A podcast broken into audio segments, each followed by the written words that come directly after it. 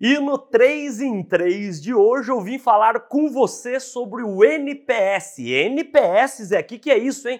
Sobre o Net Promoter Score, que é hoje certamente a medida de satisfação, de aferição da lealdade, de quanto satisfeitos estão os nossos clientes com os produtos, serviços e soluções que vendemos em nossas empresas e o NPS se baseia em uma única pergunta, que não por acaso é o nome do livraço do Fred Reichhold, da Bain Company, livro que já aparece aí na sua tela, Pergunta Definitiva 2.0, e que você que me assiste, talvez você não tivesse conhecido o nome do NPS, Net Promoter Score. O que, que é isso que o Zé veio falar comigo hoje? Mas certamente você já respondeu a essa pergunta. E que pergunta que é essa, Zé?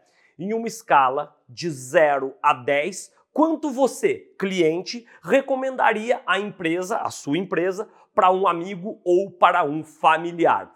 Já respondeu essa pergunta inúmeras vezes. Pode ser com um grande banco, com uma grande operadora de telefonia celular, um gigante do varejo e cada vez mais o NPS ganha corpo em pequenas e médias empresas e a recomendação é que você também aí utilize o NPS para medir a satisfação dos seus clientes.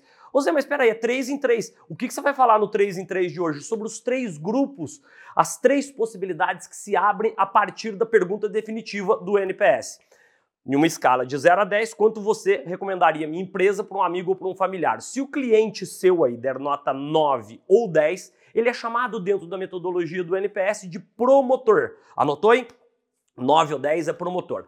Já se o seu cliente dá nota 0 a 6, ou seja, ele teve uma experiência ruim com os produtos, serviços, soluções e com a sua empresa, ele é chamado de detrator. 0 a 6, detrator. Daí você deve estar tá parando e para pensar, falou, Zé, faltam dois números ainda, o 7 e o 8. E o 7 e o 8? O 7 e o 8 são os chamados neutros. E agora como é que a gente calcula o NPS, tá certo? O NPS é calculado através P de promotores menos D de detratores, ou seja, são três estratégias absolutamente distintas. O grupo de promotores, que são os seus clientes mais leais, mais satisfeitos, que têm tido uma experiência se idealmente singular aí com você e com a sua empresa, você tem que mimar ainda mais esses clientes, blindar esses clientes da sua concorrência. Já a estratégia para o detrator, que é aquele cliente que deu nota 0 a 6, enfim, escutá-lo, estar ainda mais em contato com eles para entender a gênese dessa nota ruim que eles deram para você e para sua empresa. Por quê?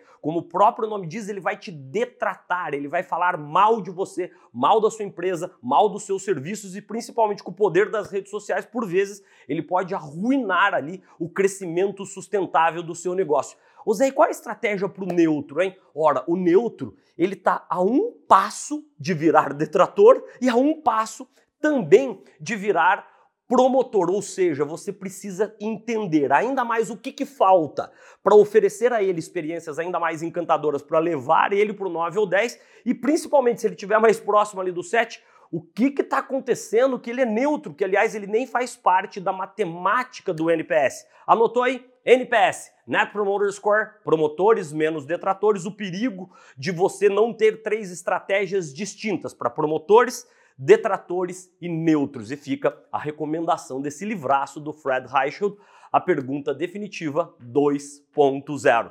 Boas vendas para você!